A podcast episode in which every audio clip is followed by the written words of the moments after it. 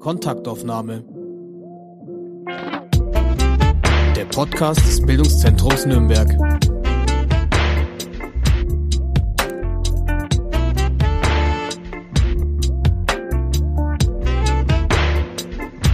Und immer wieder donnerstags eine neue Folge unseres BZ-Podcasts Kontaktaufnahme. Mein Name ist Katharina Mittenzwei und ich freue mich heute auf zwei Gästinnen und ein Thema, das wir noch nie hatten im Laufe der nun knapp tatsächlich äh, letzten drei Jahre. Es geht heute um Kinder, Kinderrechte, das Recht auf Spiel und die Arbeit mit Kindern auf der Flucht. Dazu spreche ich mit zwei Vertreterinnen des Vereins Playing Peace, mit Grit Eisler aus Fürth und Laura Mittenzwei aus Nürnberg. Hallo, schön, dass ihr da seid. Hallo. Hallo. Ja, herzlich willkommen, ihr beiden. Ihr beides seid tatsächlich ganz frisch aus Griechenland zurück, einem Einsatz in einem geflüchteten Camp.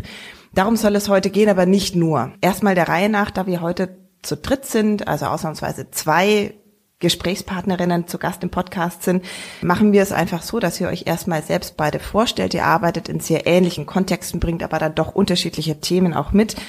Grit, wer bist du? Ja, ich bin die Grit, äh, arbeite seit äh, 1995 im Landkreis Fürth und leite dort das Spielmobil des Landkreises, ähm, bin ausgebildete Erzieherin, habe eine schon erwachsene Tochter, die auch ein Spielmobil leitet und ähm, ja, habe den besten Job der Welt.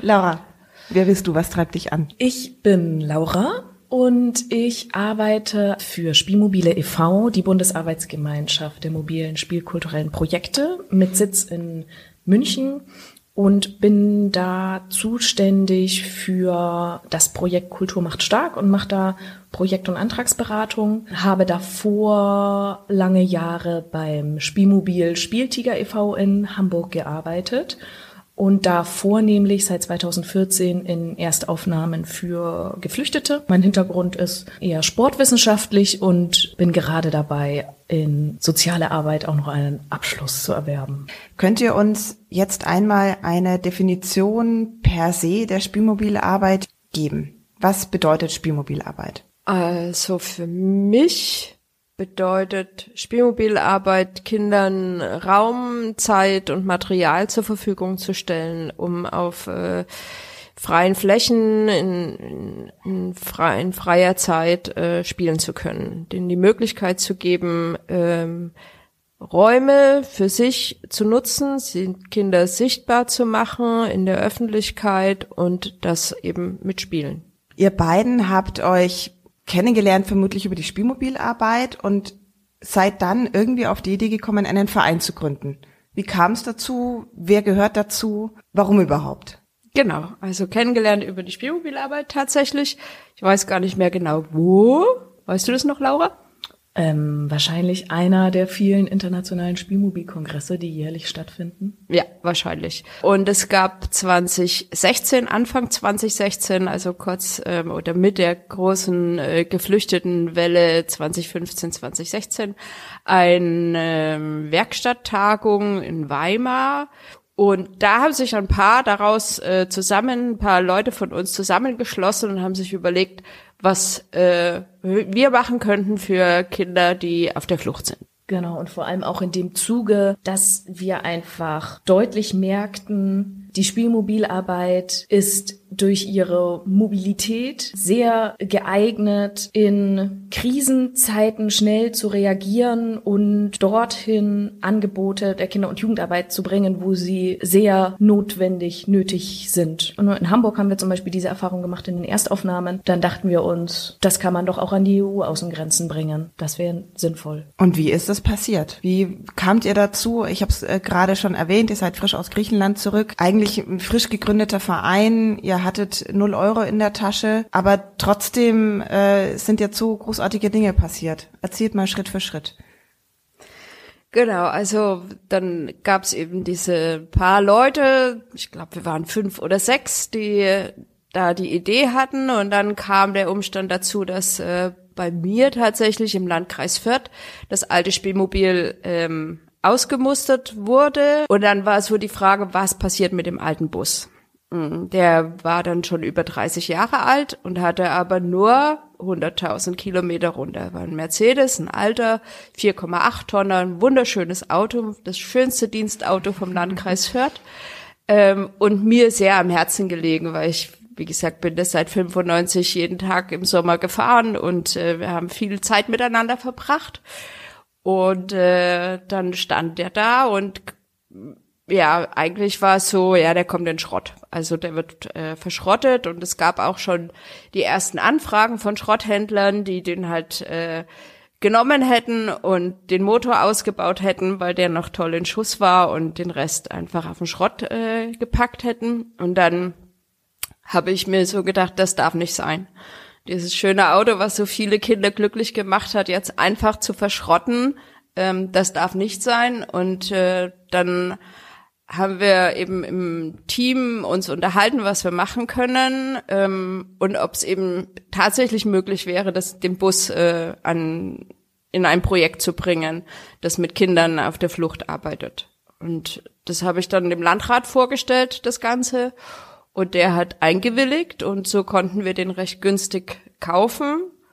Und dann ging das seine, seine Wege. Ihr als Verein den Bus kaufen? Also den habe tatsächlich ich gekauft. Ähm, das äh, ist für den Ablauf, dann ging das schneller und wir hatten auch noch nicht so viel Vereinserfahrung. Also ich überhaupt gar keine. Ich bin mhm. nicht so eine Vereinstante. Genau, und dann haben wir den günstig gekauft, ausgebaut und so war er ja schon. Also der war ein, es war ein Spielmobil mit Regalsystemen drin.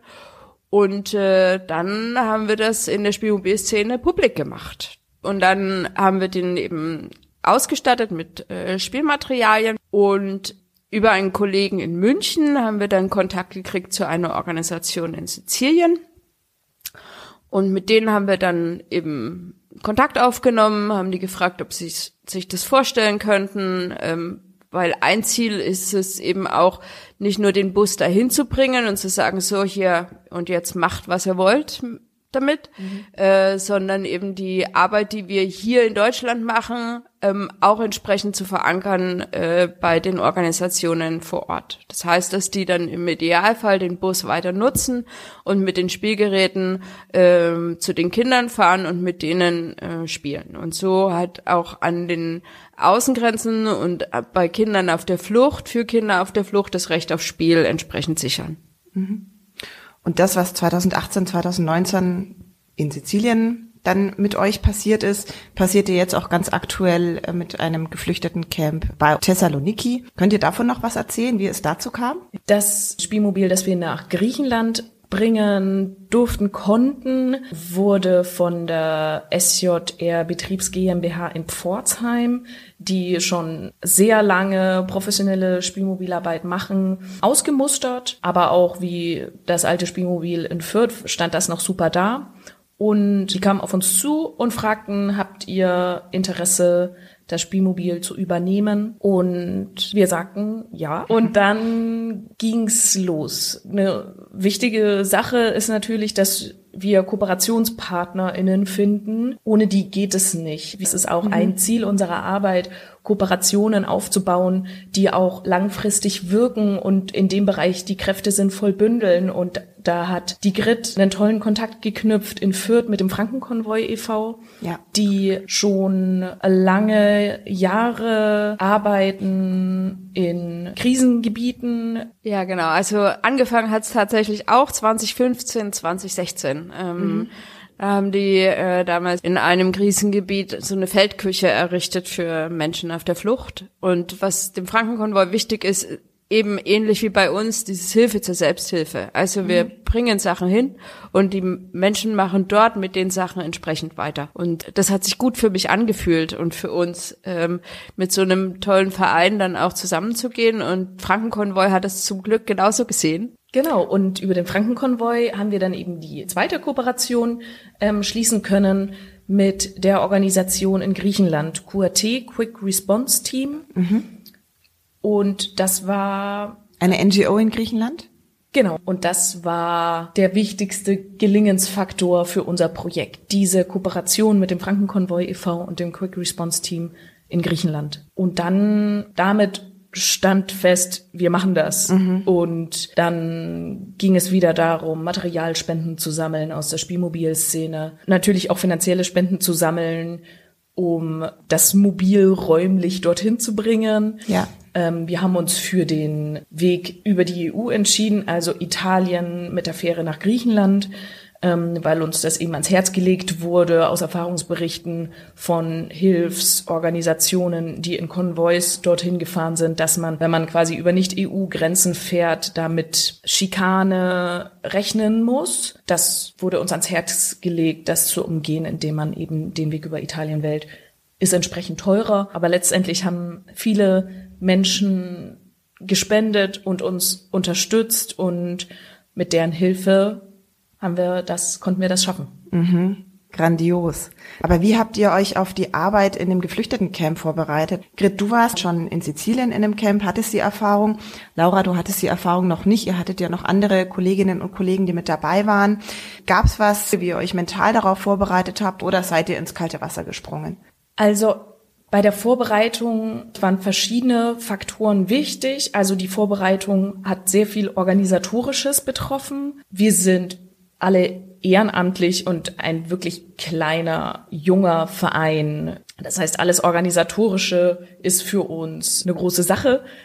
Und das war viel Vorbereitung. Eine weitere Vorbereitungsart war möglichst viel Kontakt zu dem Quick Response Team vor Ort in Griechenland zu haben mit Videocalls, mit E-Mails und einem inhaltlichen Austausch. Also, dass das Quick Response Team weiß, was ist unser Ziel, also dieses Stärken des Recht auf Spiels und aber auch, dass wir uns möglichst informieren, wie ist die Lage vor Ort. Dann war viel Vorbereitung, unser professioneller Background. Also das Besondere bei unserem Verein ist, glaube ich, auch, dass wir uns ehrenamtlich engagieren in dem Bereich unserer Profession. Das ist zum einen unsere Lohnarbeit, die Spielmobilarbeit, und zum anderen wollen wir uns in dem Bereich aber auch freiwillig ehrenamtlich engagieren, um was anzustoßen, um was sichtbar zu machen, was aus unserer Sicht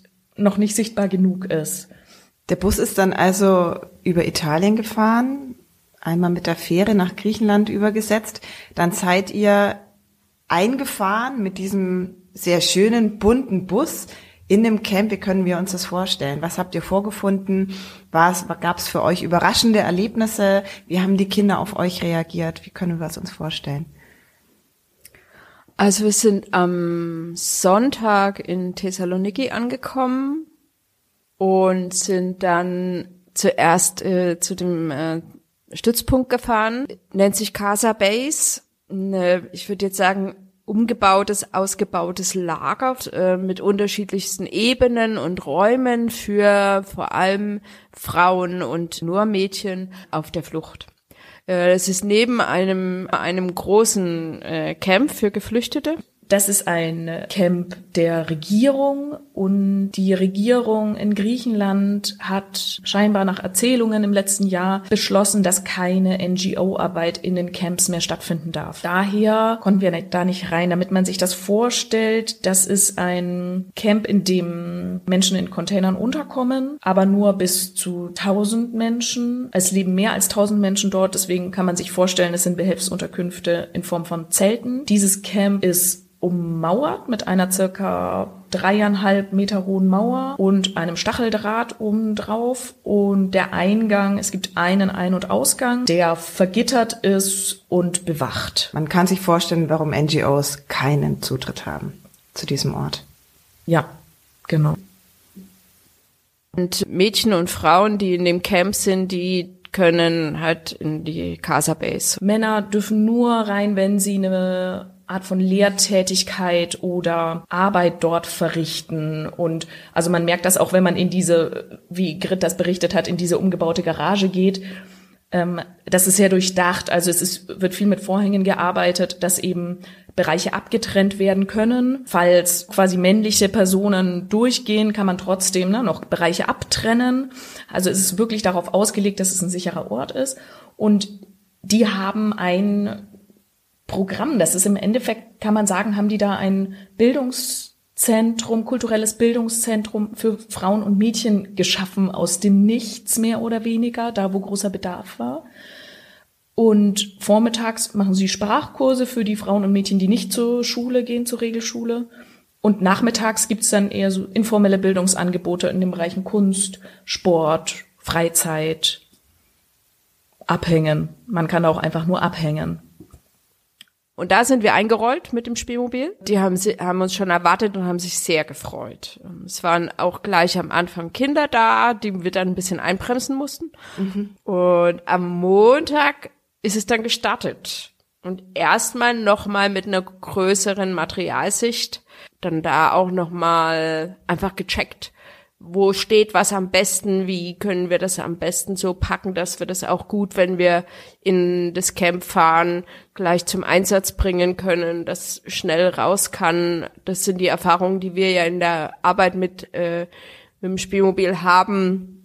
Darf und, ich dir eine ja. kurze Zwischenfrage stellen für die Hörerinnen und Hörer, die ja. die Spielmobile Arbeit nicht kennen und unter Spielsachen vielleicht was anderes verstehen als ihr? Also es geht da jetzt nicht um ein Mensch ärgere dich nicht Brett, Nein. Sondern. Also es geht äh, zum Beispiel um Stelzen, es geht um Pedalos, es geht um ähm, Großspiele wie ähm, Flipkick, das ist so ein Schusserspiel einfach. Es geht um, ein, um eine Rollerbahn, das ist so eine Kistenrutsche, kennen bestimmt viele der ZuhörerInnen, ähm, wo die Kinder in Kisten oder Brettern sitzen und dann so ein Förderbandmäßig äh, runterrutschen können. Es geht um große aufblasbare Bälle, es geht um Spielsachen, mit denen man draußen mit möglichst vielen Menschen spielen kann. Mhm. Kreiden natürlich, auch Kreativmaterial ist mit dabei, ähm, Straßenmalkreide und alles, was man außer Tischbrettspiele, würde ich jetzt mal sagen, äh, quasi im öffentlichen Raum spielen kann. Mhm. Du hast gerade erzählt, ihr habt das Material gesichtet und dann ging es weiter, wahrscheinlich mit dem Spielen und dem konkreten Angebot an die Kinder. Das hat das Quick Response Team für uns total gut gemanagt und da verantwortungsvoll für uns den Weg geebnet und dann konnten wir in ein Camp fahren, das etwas weiter entfernt war. Weiß nicht, wie es dir geht, aber das ist irgendwie ein besonderer Moment, wenn man mit einem Spielmobil, völlig egal wo auf dieser Erde, das erste Mal auf einem Platz fährt ähm, und man gesehen wird von den Kindern. Das ist einfach eine Reaktion, die ist im Endeffekt überall gleich und tatsächlich auch, man kann eigentlich sagen, gar nicht beim ersten Mal, auch wenn du zum 125. Mal an den gleichen Einsatzort fährst. Mhm. Die Kinder sind da, die Kinder wissen, was passiert ähm, und es kann losgehen. Und so war es auch in dem Camp. Ähm, wir sind da angekommen, wurden sehr freundlich begrüßt. Das war ein ähm, Camp, das von der Regierung zwar kontrolliert wird, aber nicht geführt. Ähm, wir wurden sehr freundlich begrüßt von den Securities, von dem Camp Manager und natürlich von den Leuten, die ähm, dort zurzeit unterkommen. Und ähm, ja, dann ging's los. Genau. Äh, ich finde noch besonderer als der Moment mit dem Bus vorzufahren ist der Moment, den Bus aufzumachen. Ja. Mhm. Weil dann äh, sehen die Kinder tatsächlich, was drin ist. Erstmal, wenn du ankommst, sehen die nur eine Hülle, die ist bunt und das ist ein Auto so. Aber was für tolle Sachen äh, das Spielmobil tatsächlich enthält, das sehen die Kids erst, wenn man es aufmacht. Und da dann die leuchtenden Kinderaugen zu sehen, das ist nochmal was ganz Besonderes. Und mhm da ist es dann wirklich so äh, besonders, wenn man das erste Mal irgendwo hinkommt, ähm, weil die Kinder damit nicht rechnen mit dem, was da drin ist. Und das war schon, das war schon besonders. Also das war schon, für mich war der Moment, dass wir da reinfahren durften, tatsächlich sehr, ja, bewegend. Also ich fand das wirklich ein, ein gutes Gefühl, und äh, als wir den Bus dann aufgemacht haben und die staunenden Kinder da davor standen und in Erwartung waren und selber gar nicht wussten, was jetzt passiert, auch die Erwachsenen haben geguckt, wer kommt da, was machen die, was, was ist denn da in dem Bus drin, so. Ähm, und als sie dann begriffen haben, was wir tatsächlich mitbringen, ähm, die Freude war riesig und ich glaube, das sind Bilder, die gehen nicht mehr weg, die haben sich eingebrannt. So, bleiben drin. Ja. Würdet ihr denn aus eurer Erfahrung sagen, Kinder auf der Flucht oder Kinder mit Fluchterfahrung spielen anders als Kinder im, in einem gesicherten Umfeld? Schwierig. Einerseits ja. Ähm, ich glaube, also ich habe die Erfahrung gemacht, dass die mm, mit den unbekannten Spielen, dass sie die mehr in Beschlag nehmen und auch eher verteidigen klingt jetzt vielleicht ein bisschen komisch, aber die gehen, also wenn die das mal spielen, spielen die das. So. Und da lassen die auch niemanden ran. So, also es ist erstmal ihr Spiel und äh, die spielen das bitte auch so lange, wie wie sie wollen. Und ähm, das war eine Erfahrung, die ich jetzt bei meinen Spielmobileinsätzen nicht so machen muss, dass mir eben das gerade an den großen Tischspielen wie jetzt Flipkick, wo Schusser von einer Seite zur anderen ziemlich schnell äh, mit einem Gummiband geschnipst werden müssen, dass man das dann so zeitlich auch reglementieren muss. Also dass man dann sagen muss, okay, bei drei äh, das Kind, das die drei Punkte zuerst hat oder dreimal gewonnen hat und äh, dann ist Schluss und dann wird gewechselt so. Das ist äh, bei Spielmobil-Einsätzen, die wir normalerweise haben, nicht so. Also da sind die Spielsachen einfach auf dem Platz und die Kinder spielen damit selbst organisiert. Das war eine Erfahrung, die habe ich so da das erste Mal gemacht tatsächlich. Mhm. Also mir fällt bei der Frage sofort ein, alle Kinder spielen gleich im Sinne von, alle Kinder wollen spielen, alle Kinder müssen spielen können und die Frage ist eher, welche Möglichkeiten wurden ihnen bisher im Leben gegeben, um dieses Recht auf Spiele auch auszuleben? Ähm, welchen Rahmen können wir da schaffen, damit eine Art Chancengleichheit entstehen kann oder zumindest in die Richtung gearbeitet werden kann? Ich finde, wenn man sich Mechanismen oder Reaktionen im Spiel ansieht, wenn man zum Beispiel am Anfang jeder Spielaktion gibt es ein Großgruppenspiel. Also das Spielmobil wird nicht aufgemacht, sondern wir kommen alle erstmal zusammen und spielen miteinander. Spiel, das aktiviert, das Freude macht, das einfach diese, dieses Event einläutet, dass man jetzt drei, vier Stunden lang gemeinsam spielt. Da finde ich, merkt man immer wieder, dass menschliche Reaktionen auf Spiel so ähnlich sind. Also dieses, sei dir bereit, ja, völlig egal welche Sprache oder sich gemeinsam im Kreis aufstellen und ähm, auf irgendwas reagieren, fangen, jagen, weglaufen, verstecken, was fangen, werfen, als Gruppe von der einen Seite zur anderen rennen. Also es sind so einfache, eigentlich einfache Mechanismen, die ein Miteinander auslösen, das ganz grundlegend für die Spielmobilarbeit ist und sie auszeichnet. Mhm. Genau. Also deswegen glaube ich, dass Kinder auf der Flucht natürlich Dinge mitbringen, Traumatisierung, Erfahrungen, die man sich gar nicht vorstellen mag, die man vielleicht ähm, aus manchen Kontexten der Kinder- und Jugendarbeit hier nicht kennt. Das ist, glaube ich, auf jeden Fall die eine Perspektive, die du geschildert hast. Ja. Und auf der anderen Perspe äh, aus der anderen Perspektive, ja, alle Kinder spielen überall gleich und verfolgen dabei das gleiche Ziel, und zwar spielen.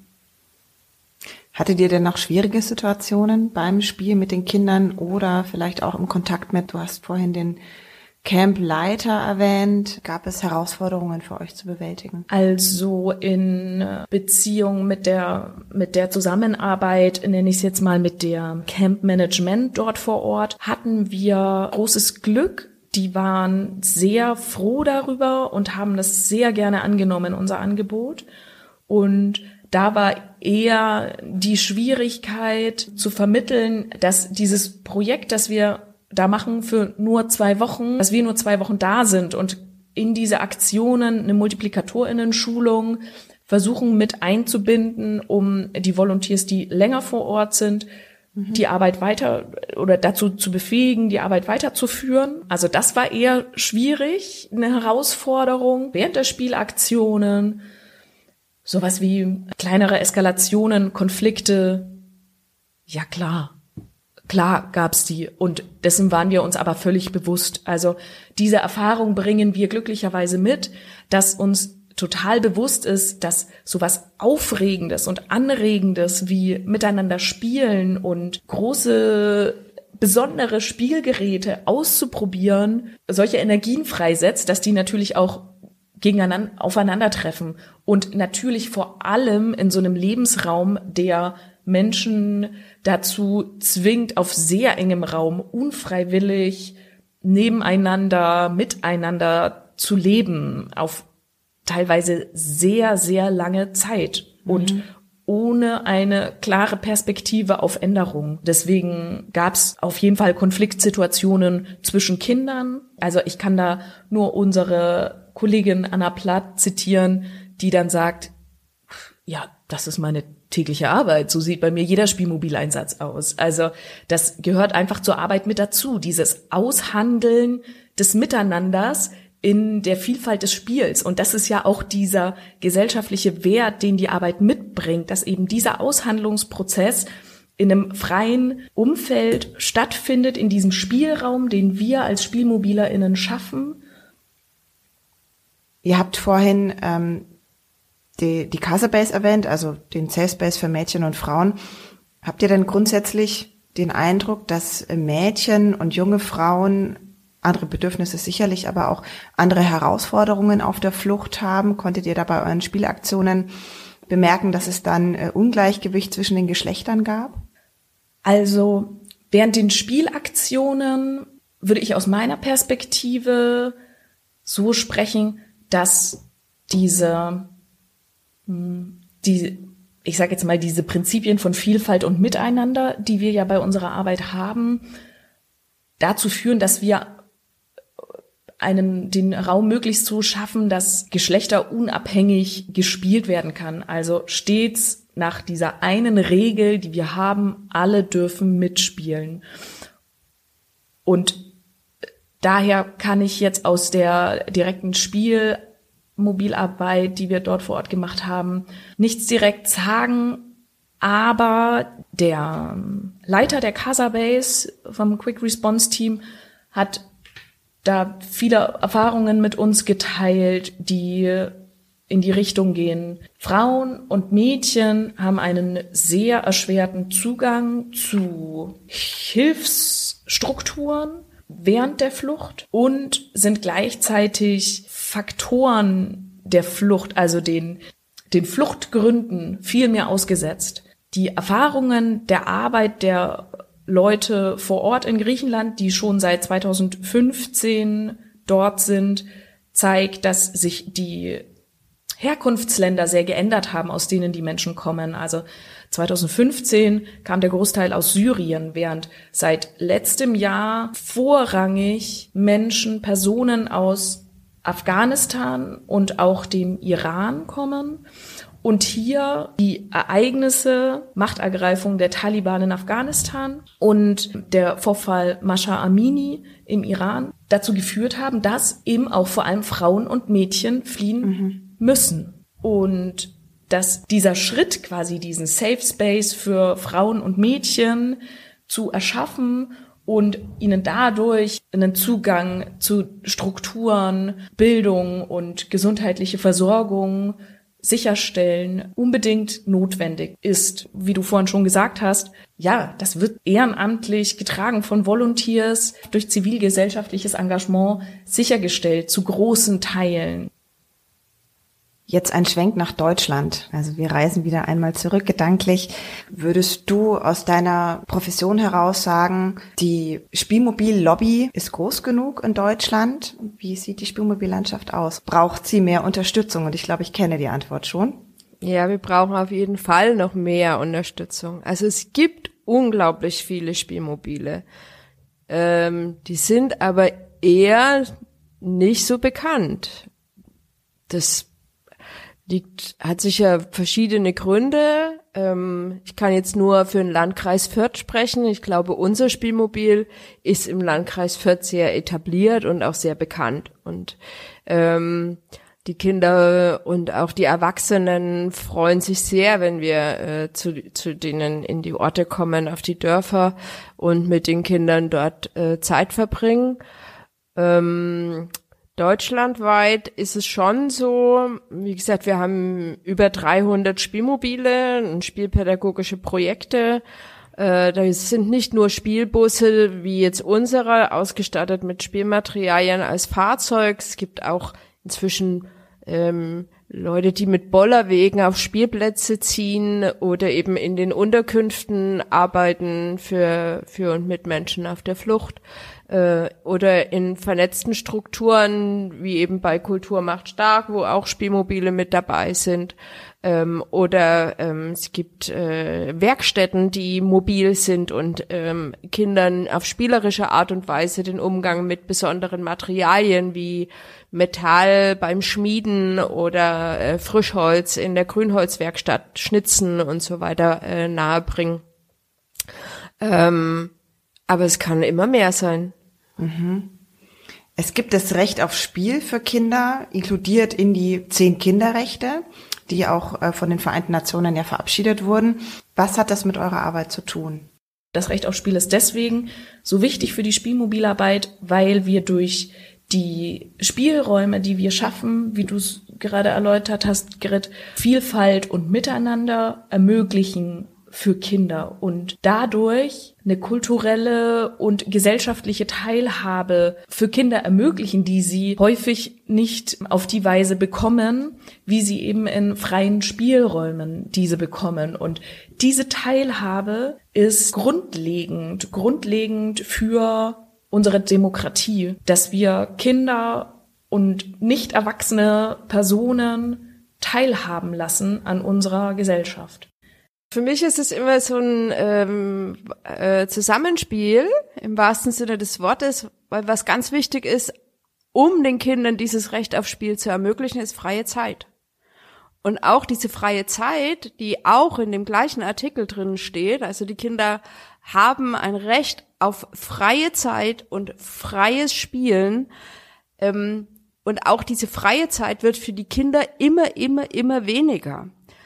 Äh, nicht nur durch Schule ähm, und nicht nur durch ähm, Angebote, die in irgendeinem schulischen oder Lernkontext, äh, Bildungskontext stehen, äh, sondern auch die Zeit, die durch Familie bestimmt wird.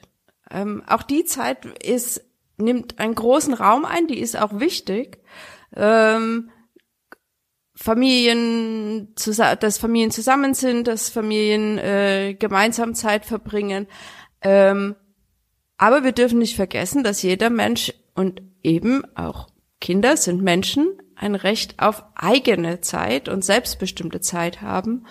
Und mit unseren Angeboten, und das halte ich für ganz, ganz wesentlich, geben wir den Kindern den Raum, äh, diese Zeit selbstbestimmt zu füllen ob die jetzt bei uns spielen oder ob die sich nur in Anführungszeichen mit anderen Kindern treffen, um miteinander zu reden oder nur zu sitzen und zu gucken, ähm, sei mal dahingestellt, aber diese freie Zeit selbstbestimmt auszufüllen, das ist mir ein großes Anliegen, den Kindern da die Möglichkeit zu geben, das für sich zu entdecken dass sie Zeit haben und die auch selber nutzen können, wie mhm. sie wollen, ohne dass jemand reinspricht.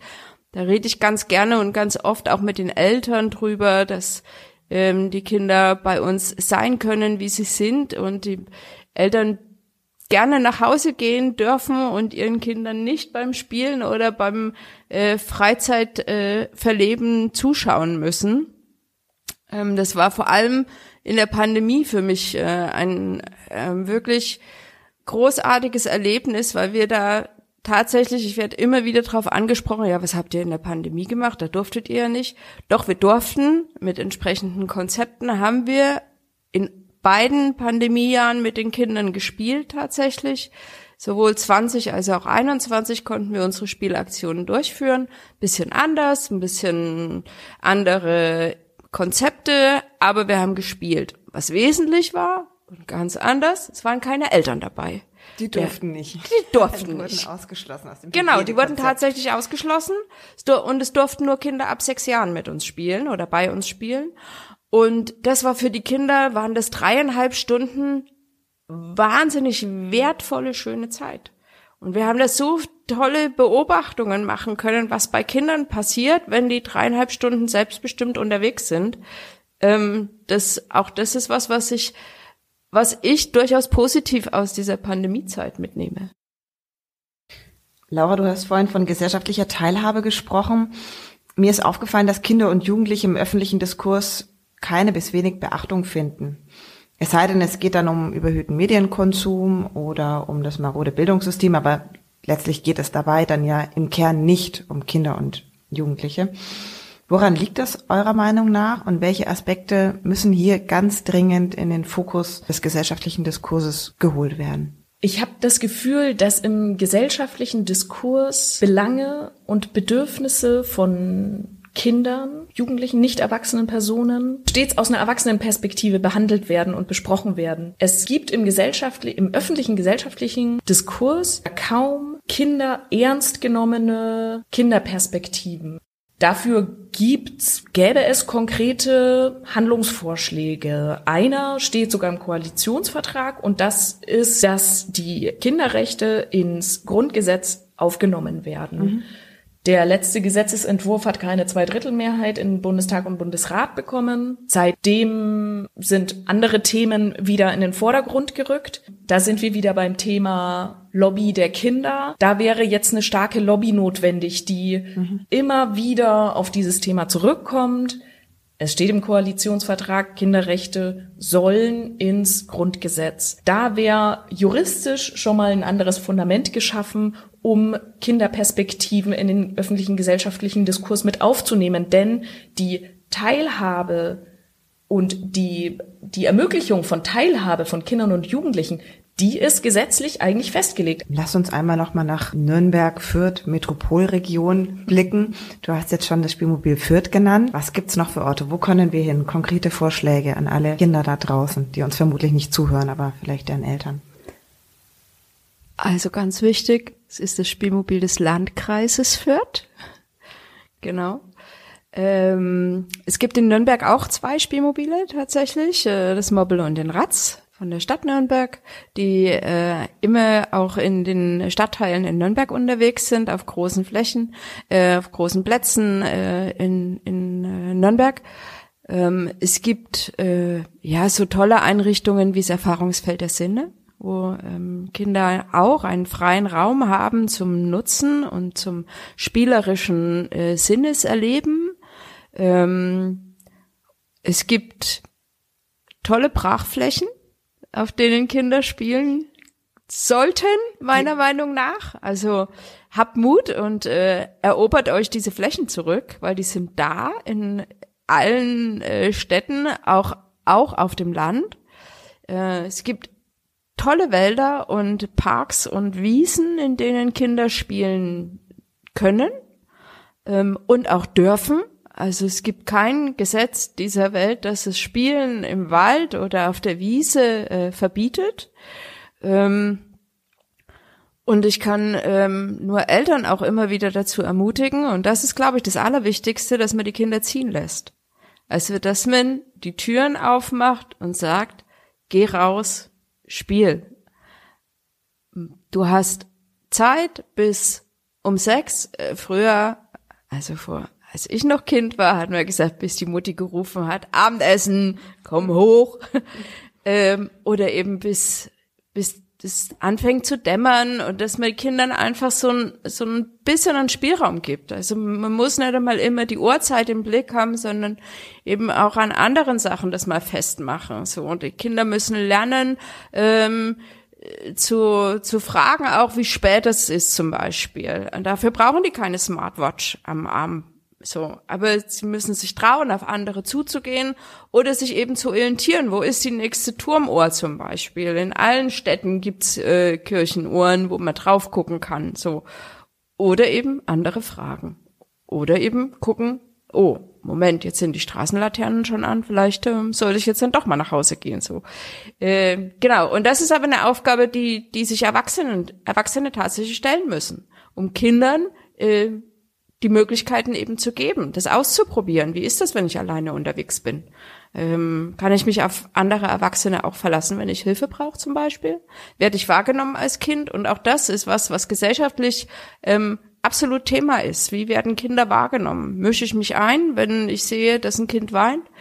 So und ähm, das glaube ich ist eine große Aufgabe, die ähm, da auch aktuell immer noch da ist. Da nehme ich mich auch nicht aus. Also ähm, ja, jeder muss gucken ähm, auf die kleinen Persönlichkeiten, die draußen auf der, auf der Straße sind. So. Und ich denke auch, dass Nürnberg eine gute Grundlage hat, sich diesen Herausforderungen zu stellen. Es gibt in Nürnberg ja zum Beispiel die Straße der Kinderrechte im Stadtpark. Da haben wir uns 2020 haben wir ein kleines Projekt gemacht. Das hat uns das Urban Lab Nürnberg ermöglicht mit dem Projekt Quartier U1 und da konnten wir eine in der Beteiligungsaktion die Zugangsrampen zur U-Bahn-Station Maffeiplatz bemalen und so quasi im öffentlichen Raum einen Spielraum schaffen. Auf Grundlage dieser, dieser Thematisierung und physisch Machen der Kinderrechte, die die Stadt Nürnberg ja schon angegangen hat, gibt es einfach eine gute Grundlage, das noch viel weiter zu verfolgen und vielleicht sogar beispielhaft voranzugehen als Stadt und zu überprüfen, welche Möglichkeiten haben Kinder überhaupt in unserer Stadt? Also das große Thema Verkehr. Wie viel wird bei der Stadtplanung an, an Autos gedacht? Und wie viel wird bei der Stadtplanung an Kinder gedacht? Diese Frage könnte man sich ernsthaft stellen und dann gemeinsam überlegen, wie man Kindern viel mehr Möglichkeiten einräumen kann, beziehungsweise wie man die Kinderrechte auch tatsächlich in die Praxis umsetzen kann in einer Stadt. Ja, also das sind wir auch, was mir da wirklich einfällt, ist äh, Beispiel Spielstraßen. Gibt's ein tolles Schild, ja. Da spielen Kinder auf einem Schild auf der, also die spielen da auf der Straße. Wenn man sich aber die Spielstraße anguckt, ist die Straße zugeparkt. Und Kinder haben überhaupt keine Möglichkeit, auf dieser Straße sicher zu spielen.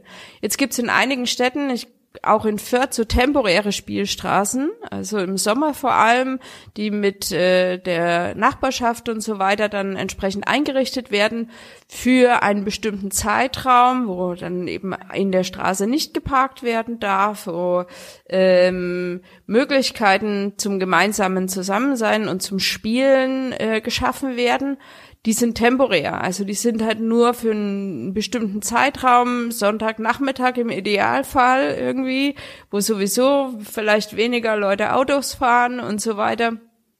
Ähm, aber die sind ein kleiner Anfang, um eben ähm, das Spielen auf der Straße, wie es vor oh Jahren noch äh, möglich war, wieder zu schaffen und auch eben dafür dann eine entsprechende Akzeptanz äh, herzustellen. Das ist halt dass der Kinderlärm und Spiellärm viel wertvoller und wichtiger sind als Straßenlärm, Autolärm, Abgase. So. Laura und Grit, eine letzte Frage an euch und ihr dürft nur jeweils mit einem Wort antworten, weil ja Erwachsene auch spielen. Was ist euer liebstes Spiel? Weitschreien. Das wusste ich, dass du sagst.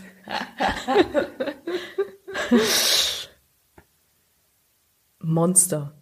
Das ist aber das, das ist aber fies nur mit einem nur Wort. Ein Wort, ja, aber weit schreien muss man eigentlich auch erklären. das erklärt ihr mir gleich nach abgeschaltetem Mikro.